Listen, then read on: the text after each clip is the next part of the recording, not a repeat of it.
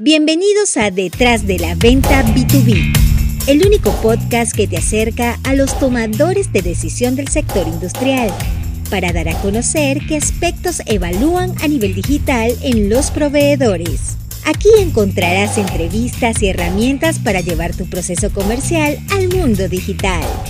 Detrás de la Venta B2B con Karen Torres. Bien, y hoy tengo el honor de poder conversar con Richard Hernández. Él es ingeniero de ventas en HVAC Air aquí en México y el Caribe.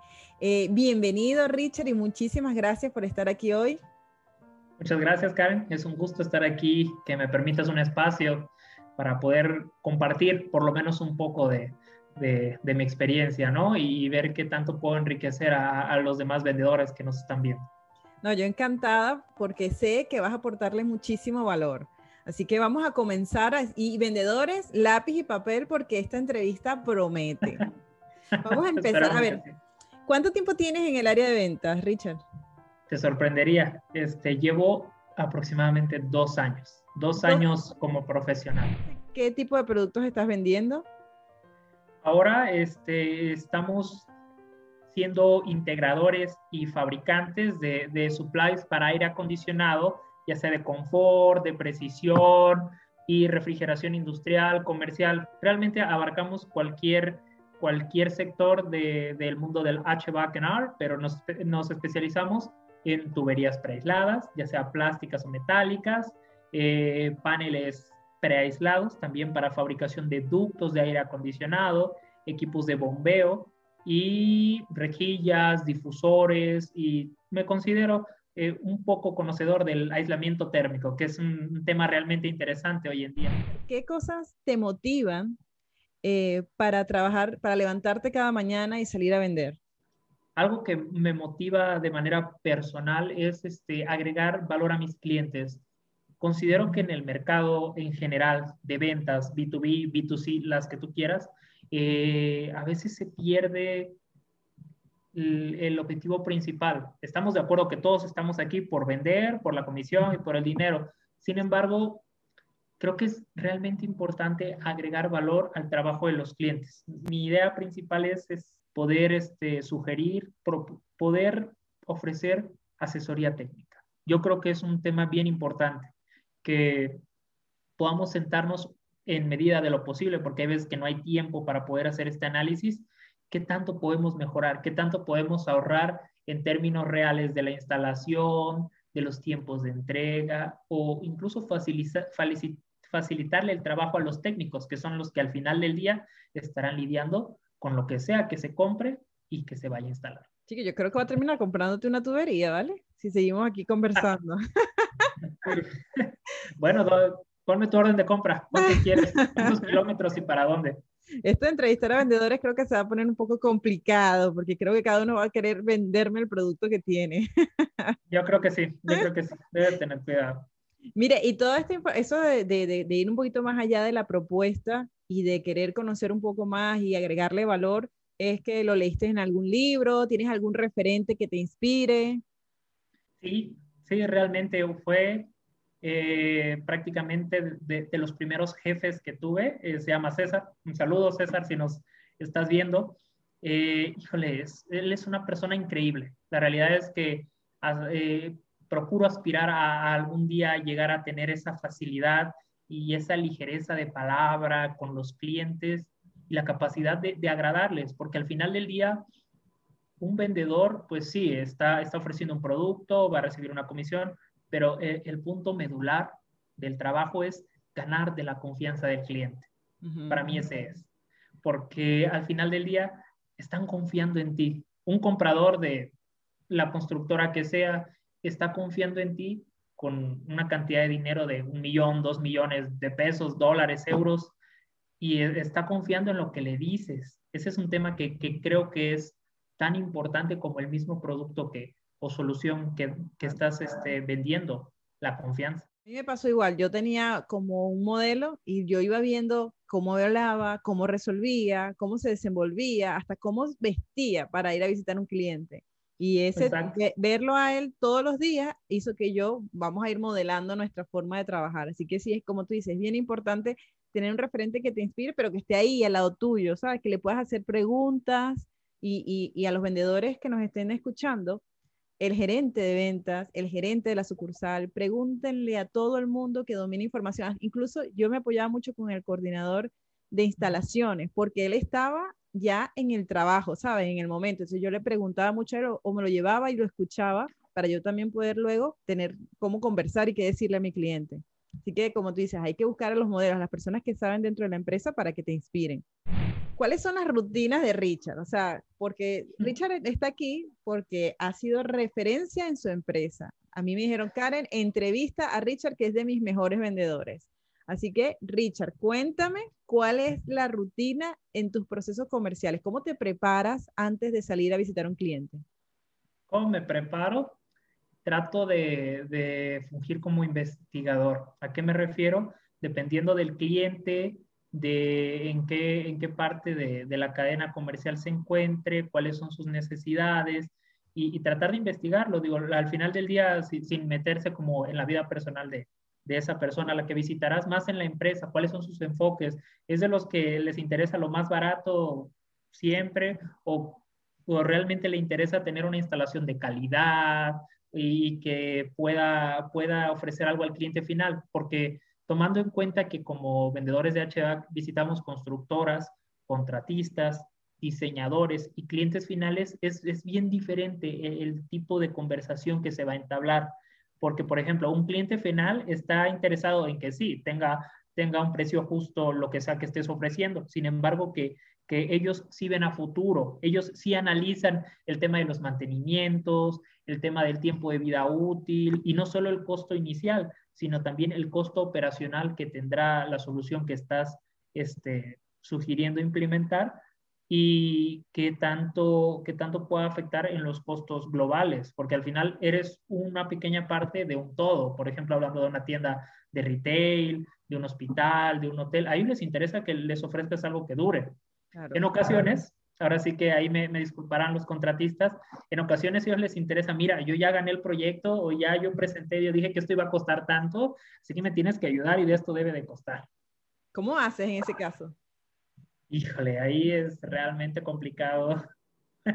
Pero hay que tomar en cuenta que, una respuesta o que, o que, una, sí, exacto, una respuesta a una solicitud de materiales puede tener, puede, puede tener varios, eh, varios matices. ¿Qué tipo de respuesta quieres? ¿Quieres que te dé lo que tengo aquí, lo que sea que tenga, pero ya lo tengo de entrega inmediata? ¿O quieres este, algo que realmente vaya, vaya a garantizar que la instalación funcione bien por 10, 15 años. O sea, hay mucho que analizar.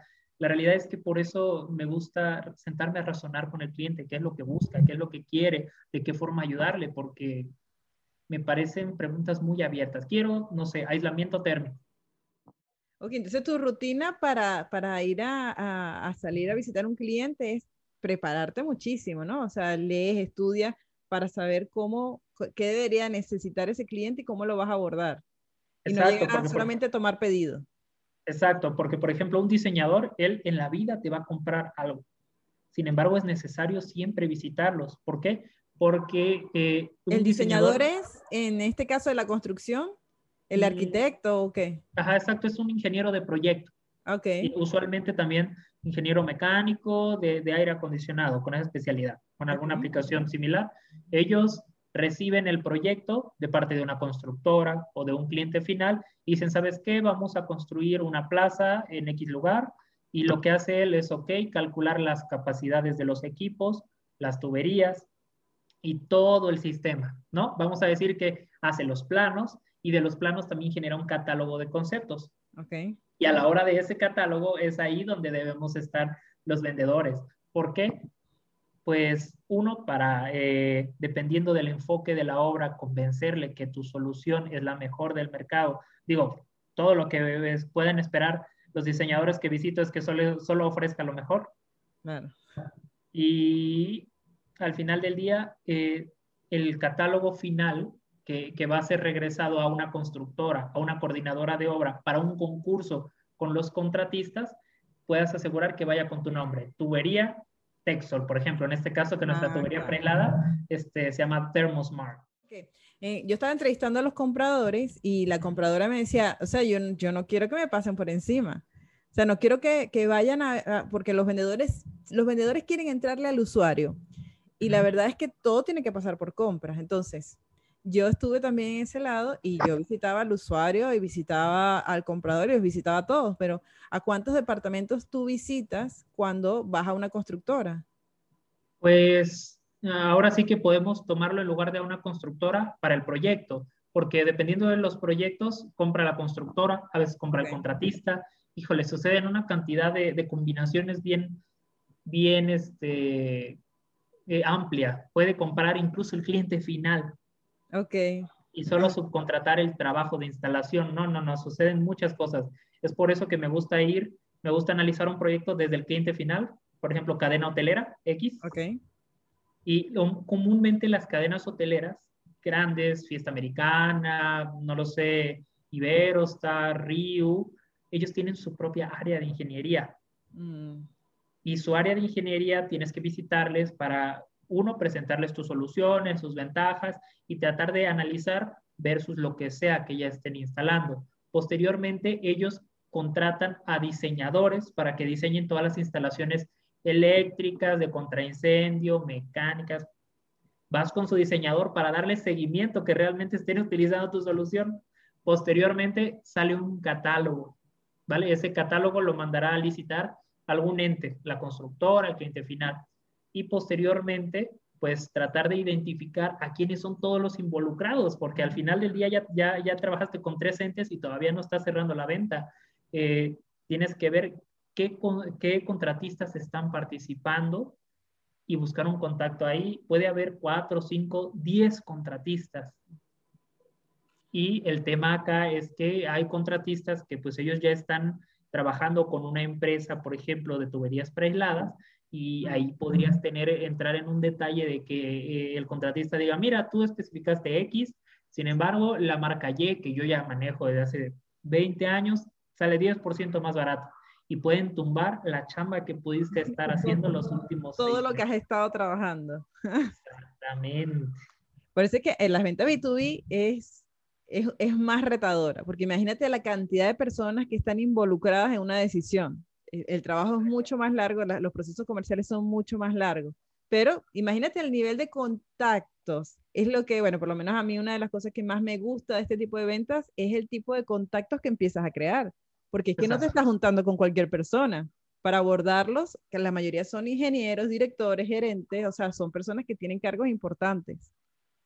Exactamente. Y tienes que mantener, digo, a pesar de que el proceso vaya hasta el final, ya casi a comprar, tienes que estar todavía visitando, saludando, dando seguimiento a los diseñadores, al cliente final, para decirle, mira, aquí ya va todo normal, el proyecto se lo va a llevar fulano de tal.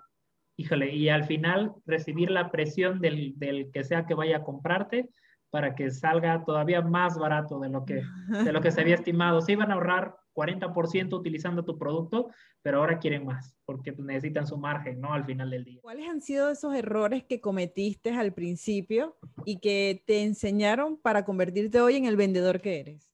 Por ejemplo, al tratar con clientes en este proceso de, de estar este, compitiendo con otros proveedores, eh, un tema era que, que yo buscaba venderles un, pro, un producto utópico. ¿A qué me refiero? El más barato, el de mejor calidad y el de, el de mejor disponibilidad. Y a veces el tener por lo menos una de esas tres características es realmente casi imposible. Quieren el más barato, quieren el que ya tengas ahí al lado de ti, listo, casi, casi cargado en el camión para que se envíe de Ciudad de México a Tijuana, Baja California, donde sea, y, y el que cumpla técnicamente. Y eso era algo que, que, me costaba lidiar con ello, porque yo quería ofrecerlo y a veces era realmente imposible okay. aceptar la realidad. Ese es un tema. Pero te frustraba, te frustraba no tener la disponibilidad así decirle al cliente, sí, yo lo tengo. Sí, sí, yo lo tengo. Sí, no, ¿cuánto te lo está dando X? Yo te doy 10% más barato. Y a veces el tener por lo menos una de esas tres, uno de esos tres factores a tu favor, con eso es el que cierras. Mm. Y yo quería tener los tres. Y yo quería tener los tres siempre. Y, y, en aquel momento, fíjate quién era mi gerente, eh, me dijo, Richard, tienes que tomar en cuenta que en ventas lo único seguro es que en algún momento vas a fallarle al cliente. Okay. Cuando me dijo eso, mi mente explotó. Fue un blow mining bien complicado.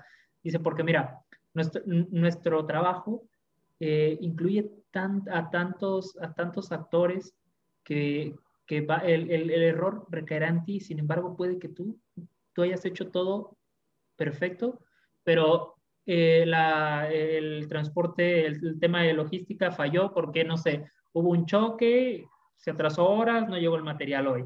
O, no sé, el, el operario se perdió. O pasó X situación en la aduana y a pesar de que tú estabas, pues ahora sí con todo tu proceso recto, se atrasaron, sucedió algo, caray. O pasó un tema a la hora de compras y no te han pagado y no te dejan sacar el material, híjole, pasan tantas situaciones. en la, y en ese momento me pareció injusto. Dije, ¿cómo es que voy a fallar yo? Porque pues al final del día yo creo que nadie, ningún vendedor se levanta eh, pensando, hoy voy a joder a un cliente. Exacto.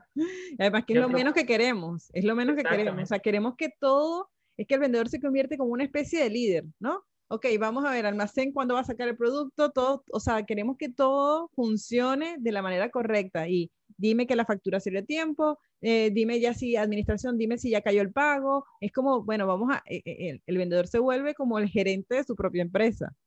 y como gerente asume las responsabilidades de cada departamento. Exactamente, porque al final del día si hubo un tema, no sé, es un material que estás revendiendo y la gente de, de compras de tu empresa se equivocó y tú entregas un material que no es. Ah, sí. No vas a decir mi compañero de compras o no vas a decir mi compañero de logística cargó un material que no era. Exacto. Toca su sí, por... pasó. me pasó. sí, por eso cuando, cuando mi jefe me dijo e-, ese, ese pequeño gran secreto de, de la vida de ventas, me costó mucho aceptarlo. Sin embargo, con creces me di cuenta de que de que es cierto. Así es. Yo, yo, creo que podría resumir mis, mis errores como vendedor junior, es tratar de, de, no querer aceptar mi realidad, porque otro tema final, yo creo que es en general en, lo, que, lo que me costó aprender era eh, que si yo tenía 10 cotizaciones o 10 proyectos, yo quería cerrar los 10. Mm. Y ese era un tema también realmente complicado. Un, un vendedor que, que cierra más del 50-60% de, de lo que declara, es mucho. Sí. O, sí. o un vendedor que dice, yo vendo el 100% de lo que hago, ¿sabes qué significa? Que si ese vendedor este, tiene 10 proyectos vendidos, significa que perdió 90. Pero es que suceden tantas cosas, por ejemplo, ahora, ahora con el COVID. Eh, con el COVID, ¿cómo estás buscando tú a los clientes con el COVID? Bueno, Porque ahora no puedes salir a visitar las obras ni nada de eso. Bueno, no sé si ya en México están haciendo las visitas, pero ¿cómo buscas a pues tus clientes? Mm, hago varias cosas. Realmente el tema de investigación es muy importante porque usualmente, bueno, ahora hoy en día con LinkedIn, la verdad es que LinkedIn podría decir que ha sido clave para el éxito que, que, que he obtenido. Esto, ¿cómo lo, ¿cómo lo comento? Porque casi todas las empresas de tamaño mediano a las multinacionales tienen gente en LinkedIn. Para mí no es una, una red social tanto como Facebook o, como Twitter o Instagram, sino que se vuelve una red donde puedes conseguir contactos estratégicos y en las empresas donde, donde pues te interesa trabajar. Por ejemplo, a mí me interesa trabajar con Grupo, grupo Salinas, Grupo Posada, Grupo este, Carso. Híjole, podría decir que es tan simple como teclear, teclear en el buscador Grupo Carso Compras, pero por lo menos te da la oportunidad de, de, acercarte a alguien que no conoces. La verdad, para mí LinkedIn lo ha sido todo. Y la ventaja de LinkedIn es esa, que llegues directamente sin pedir cita, sin eh, tener que ganarte la secretaria, sin tener que pasar por vigilancia, te, te quitas a un montón de gente de encima. Claro, pero mira, fíjate que es un tema bien interesante eh, yo considero que LinkedIn es un buen potenciador Mm. Pero a eso aunado al proceso usual de, de ventas, por ejemplo, de visitar en una obra, el tema de preguntar, porque usualmente el guardia ya sabe quiénes están y todo, ya no necesitas pedir tanto. Ahora imagínate que suceda lo siguiente, llegas a la misma obra, disculpa, están construyendo esta plaza X. ¿Quién está? No, pues está la, eh, de instaladores está fulano. LinkedIn, empresa fulana, aquí está, fulano está no mengano. Y después llegas, te acepta, porque también hay muchos contactos que no aceptan. Eh, buenas tardes, mira, te comento, soy fulana de tal, soy representante de la marca fulana, sé que están ustedes participando en la obra que está ubicada acá, me gustaría mucho que me, me permitiesen ofrecer mis servicios y productos con ustedes. Y si eso se logra, caray. Pero está buena esa técnica, vas a la obra y lo que haces es conseguir los, los nombres para después buscarlos en LinkedIn y ya, porque a lo mejor en ese momento no te puedo atender, pero está buenísimo.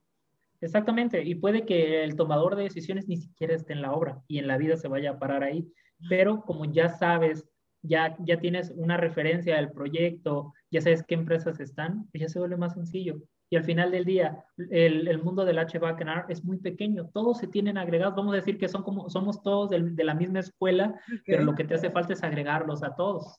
Ah, vale. Entonces, la tecnología, digamos, te ha ayudado a ti a, a mejorar tus procesos comerciales. Totalmente, totalmente.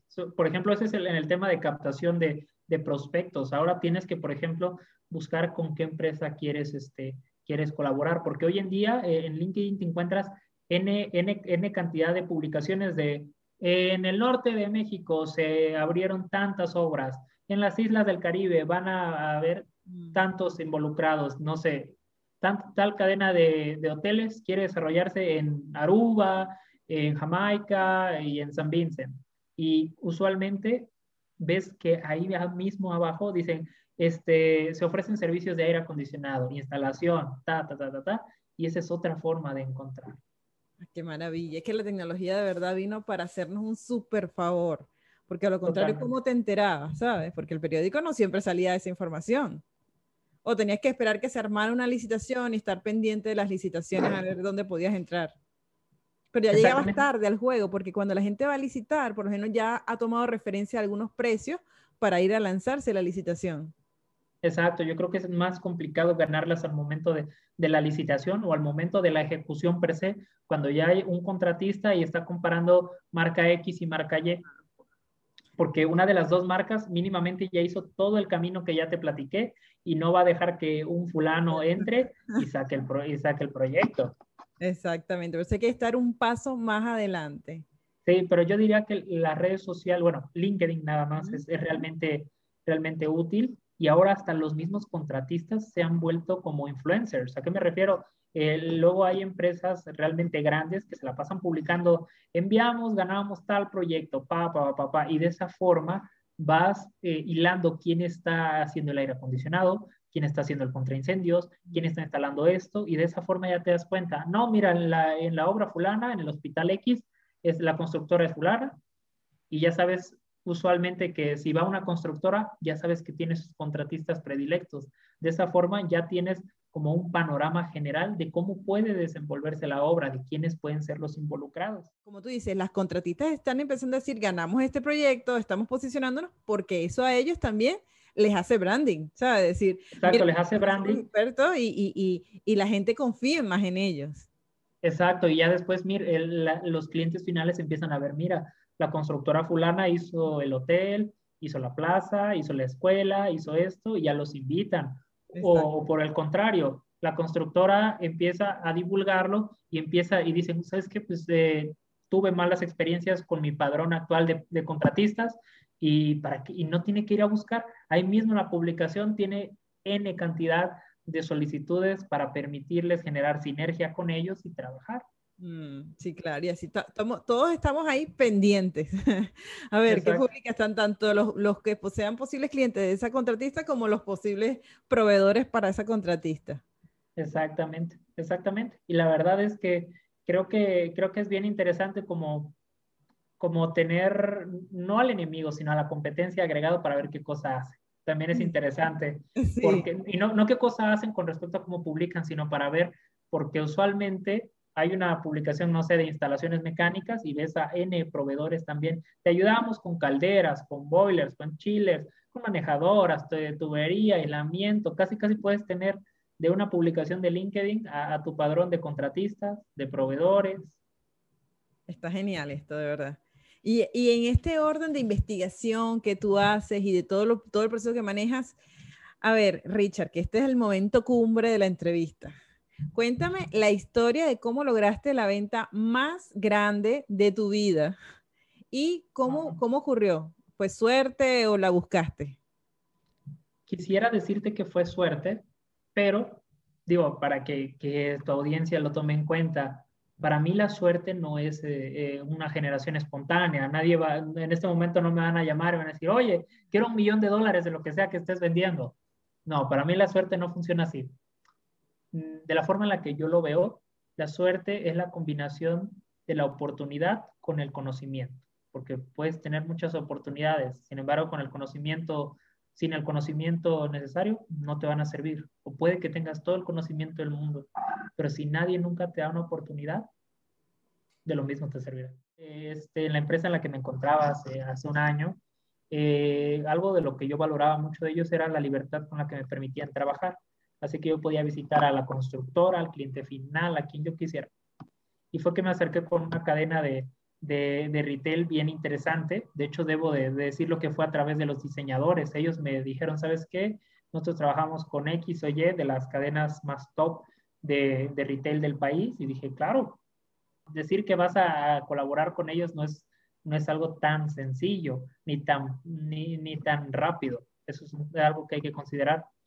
Entonces los diseñadores, la verdad es que fueron muy amables conmigo, me permitieron la, la apertura. La realidad es que un tema bien interesante que ahora están trabajando las cadenas y los clientes finales es que tienen una consigna de, de, de, innovación, así que ellos también están a la expectativa de captar nuevas soluciones y nuevos, nuevos productos para agregar a, a, su, a sus cadenas. Total, ahí fue un, un proceso eh, tal cual de by the book ir con el diseñador, ir con el cliente final, convencerlos a ambos. Y por ejemplo, como lo comentaba hace un rato, una de las cadenas, puedo decir yo, en el área de instalaciones este, electromecánicas, que tiene los más altos estándares de calidad del país, al nivel que tendría el ejército Pemex, por ejemplo, porque ellos no permiten cualquier tipo de, de, de, solución o de material, tienes que garantizar la vida de ellos, tienes que ayudarles a capacitar, tienes que hacer varias, varios temas que en general en ventas los hacemos, pero me pareció bien interesante cuando me dijeron, mira, ¿sabes qué? Nosotros en ingeniería avalamos tu producto. Necesito que, que tengas una conferencia con el área de mantenimiento.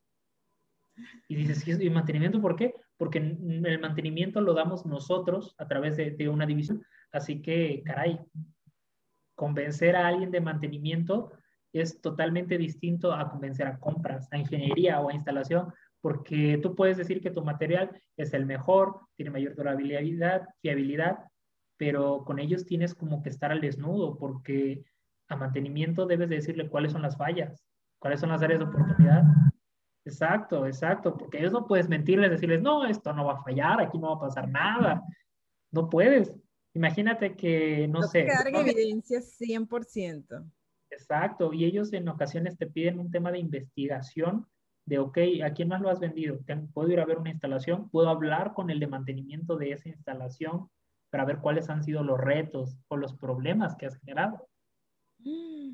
Qué nervios, estaba nervioso en esa presentación. Sí, totalmente. Y cuando te dijeron, miren, eh, eh, quiero hablar con la gente con la que ya les ha instalado, eh, ¿hicieron las visitas respectivas? Eh, en, en, ese momento iniciaba el tema del COVID, no se hicieron, se hicieron algunos acercamientos, pero sí, sí fueron muy, muy inquisitivos, o sea, preguntaban, oye, ¿y esto? ¿Y si se rompe, cómo lo hago? ¿Y si esto, cómo? O sea, pusieron todas las preguntas del mundo, habidas y por haber. La realidad, debo de decirlo, el ingeniero este, Alejandro Morín me apoyó mucho, sí dio buenas soluciones, es alguien que lleva 30 años en, en, en el ramo, así que eh, algo de su apoyo, la verdad debo agradecerlo. Y gracias a ellos se cerró un, un, un acuerdo con el cual aceptaron el producto y a partir del año pasado todos los pools que, se fuesen, que fuesen construidos tendrían forzosamente que llevar esa tubería preaislada. Eso se me hace lo más interesante realmente. No, no decir que fue un one shot, sino generar una relación que me permitió subsistir en ventas mayor tiempo. ¿Y qué crees que te hizo lograr esa venta? Híjole, fueron varios factores, pero yo creo que no lo hubiese logrado si no hubiera sido por el enfoque y por mi preparación, porque un tema, no, no quiero decir que es malo, porque hay mucha gente que termina en ventas, no sé, del área eléctrica y son contadores, pero el tema de la ingeniería, de mi preparación y de mi, de, mi capacidad para analizar los procesos y de saber al final del día cómo funciona esto, porque mucha gente, pues sí, está en esta área, la capacitan, pero el conocimiento más profundo que te da tu carrera pues te, permite, te permite analizar, oye, mira, esto está conforme a la normativa X o conforme a la normativa Y, esto cumple con los estándares, esto pa, pa, pa, ese tipo de puntitos van sumando confianza con el cliente, que era que, lo que te comentaba. Al final del día, si la gente de ingeniería confía en ti, levanta el teléfono y te dice, Richard, estoy instalando, tengo este problema. Si tienes la capacidad de responder eso, vale más que, que, cualquier producto que les des, porque estás solucionando un problema. Un problema que no debería este, ser de tu incumbencia, sin embargo, estás yendo más allá de lo que cualquier otro proveedor iría.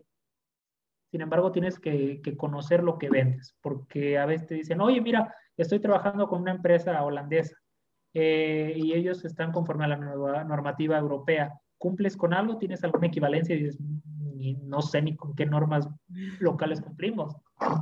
Sí, y en una, en una reunión como la que tuviste con el área de mantenimiento, te hace una pregunta de esa y te batean.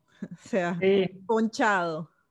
Exactamente, y a pesar de, y ya todo el esfuerzo previo para, para, poder, este, para poder llegar ahí, pues puede que se vaya para atrás. Digo, al final del día no es tu obligación saberlo, sin embargo, sí es un plus que, que se vuelve bien interesante para los clientes.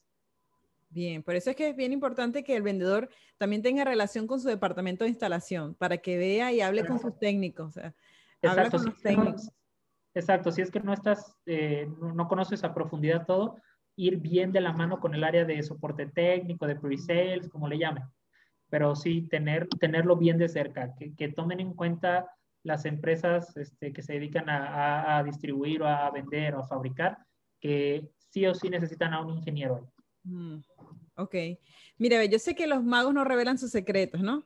Pero tú podrías darnos algunas pistas sobre esos puntos que son evidentes, que los vendedores pasan por alto y que los están haciendo perder ventas. Cosa como, mira, es que esto es tan lógico, esto no hay que hacerlo, pero bueno, uno no lo ve. Pues, ok, puede, que per se no, no tenga algún truco, sin embargo, algunas de las consideraciones que podría darle a, a toda la gente en ventas que nos está viendo. Primero, identificar el tipo de cliente. Yo creo que de ahí debes de partir. Eh, ¿A qué me refiero? Tratar de, determinar qué es lo que busca. Porque, como lo comenté, hay, hay clientes que dicen, ¿sabes qué? Quiero lo más barato y ya. Hay clientes que les interesa por el tema, por ejemplo, de alguna certificación de la construcción. Hoy en día que es tan común que las cadenas de hoteles quieran tener una certificación que se llama LEED, L-E-E-D.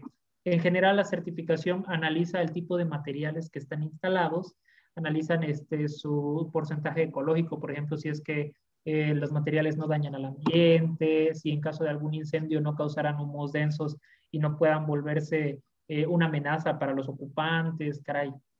Ese tipo de, de, tendencias que la verdad me parecen geniales, que, que estemos trabajando con respecto a eso. Eh, tratar de identificar qué es lo que busca, porque en ocasiones simplemente, no sé, no necesito la mejor el mejor aislamiento, por ejemplo, para una farmacia pequeña o, para una escuela. Pero, por ejemplo, para el tema de, no sé, de soportería, de, de antisísmica, pues sí sería necesario como ofrecerla, ¿no? Tratar de ver qué tipo de cliente es, qué es lo que busca y, tratar de, de, de, encontrar un producto o una solución que se adecue a sus necesidades. que debes de ponerte la camiseta del cliente. O sea, tienes que en ese momento dejas de ser de tu empresa de ventas y comienzas a ser parte de la empresa que te está comprando. Ay, me encanta eso. Me encanta eso, que deja de, ponerte la camiseta de la empresa para ser el de la empresa que te está contratando. Y es verdad, ponerte los zapatos de ellos y entender qué es lo que necesitas. Es bien importante esto, eh, todo, todo, lo que nos has dicho, de verdad que, digamos, no hay trucos, el único truco es escuchar y entender al cliente. Y definir bien sus, sus, condiciones comerciales, porque hay veces que eh, un vendedor por querer vender, ahora sí que ese es como nos lleva un poco a las malas prácticas. Eh, le ofrece el cielo, la luna, las estrellas, les vende un sueño prácticamente y, al final a la hora de la hora, y ¿sabes qué? No, no, no, no, eh, sin anticipo. Y el gerente le dice, ¿sabes qué? ¿Y el anticipo? No, pues le dije que no. Claro. Ese tipo, la claridad. Y analizar bien el precio, la disponibilidad y las características de lo que estás ofreciendo. Que realmente sea lo que el cliente necesita y no estés vendiendo por vender. Exactamente, exactamente. No vender por vender.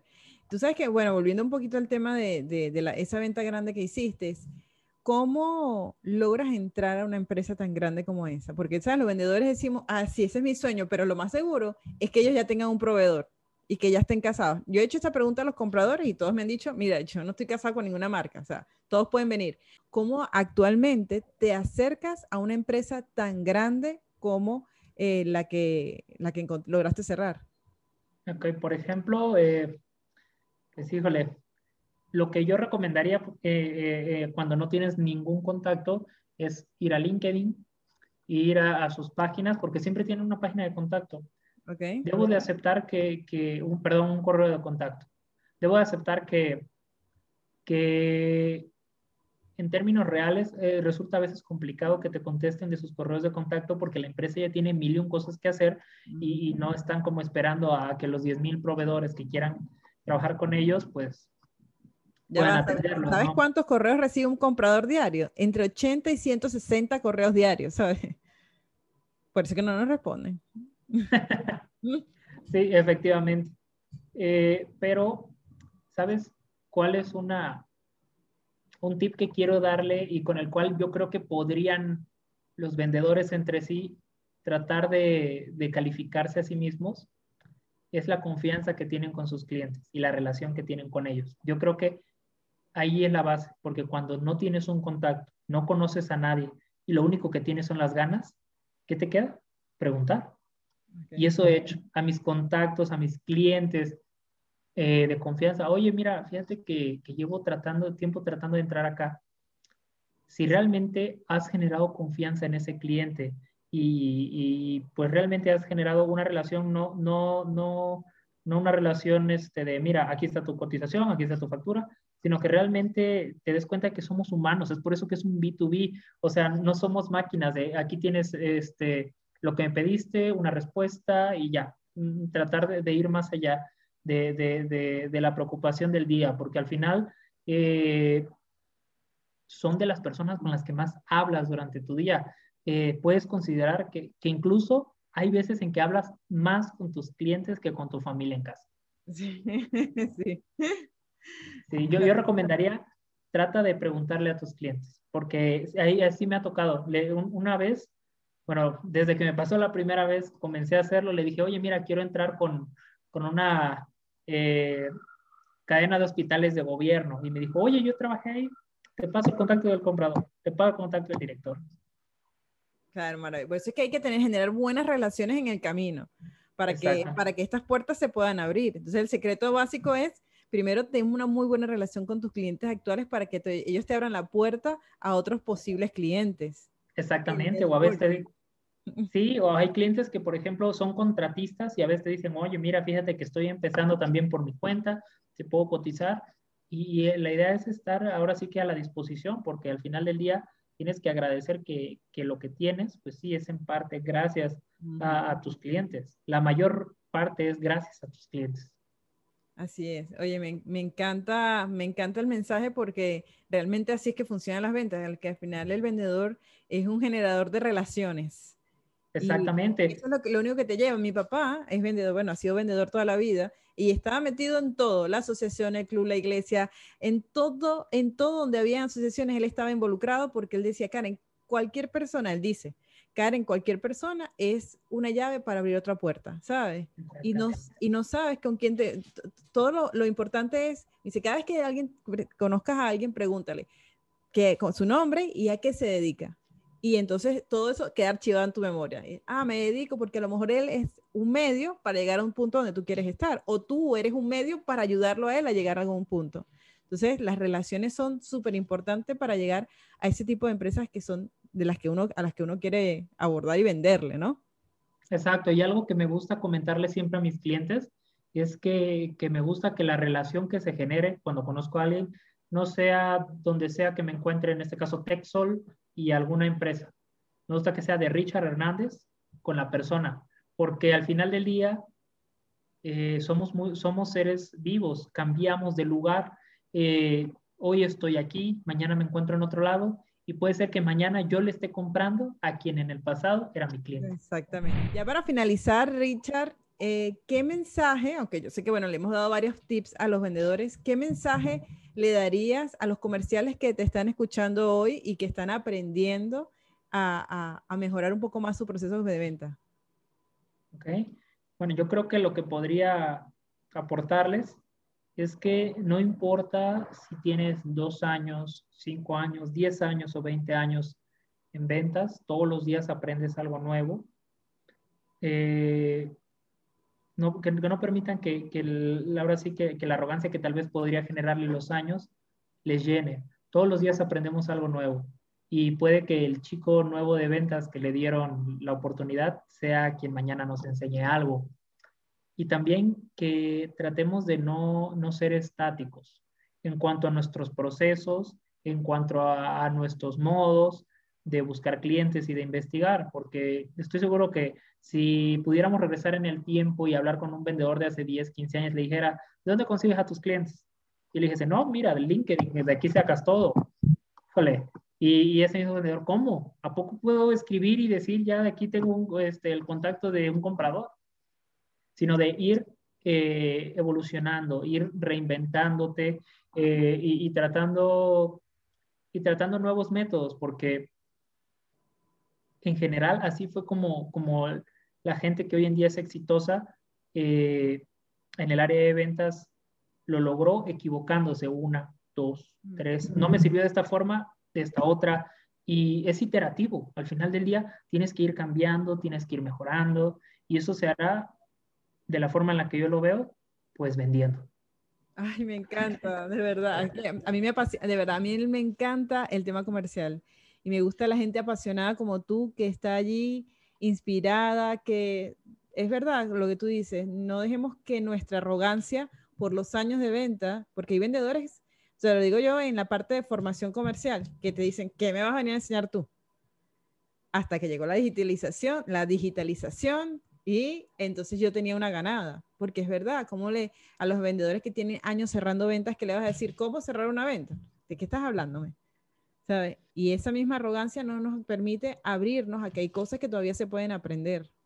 Exacto, y, y no solo de, de, las personas de mayor experiencia a, a los jóvenes, digo, igual, para mí me, a mí me parece muy enriquecedor escuchar a alguien que lleva años en ventas porque, porque realmente puede que no tomes al 100% su modo o su metodología, pero digas, ay, mira, yo le he intentado así, no me ha funcionado y ya le funcionó, ese pequeño cambio o, o esa pequeña adición a, tu proceso interno puede que sea la diferencia entre que cierres algo hoy o no.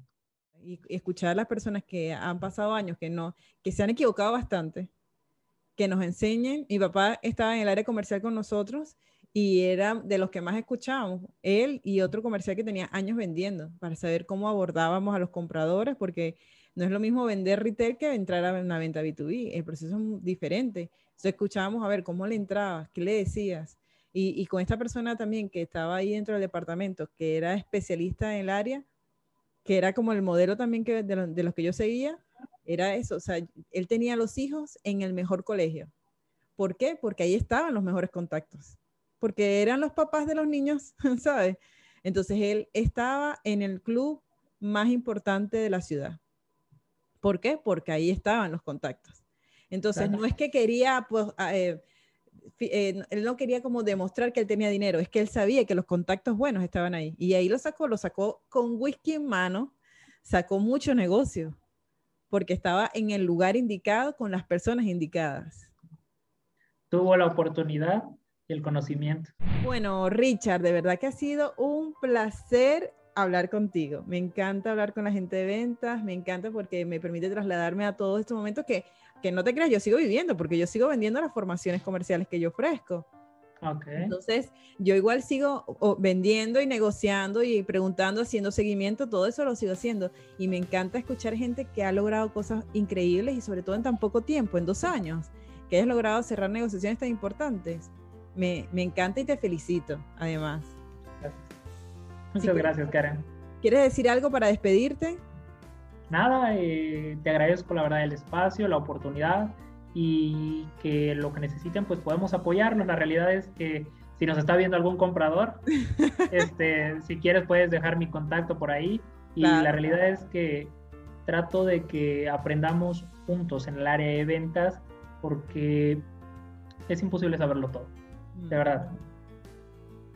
Bien, bueno, muchísimas gracias Richard y muchísimas gracias a todos ustedes por escucharnos cada semana, por escucharnos, por vernos. De verdad es un placer para mí tener este espacio y poder aprender, porque yo sigo aprendiendo todos los días con cada uno de mis invitados.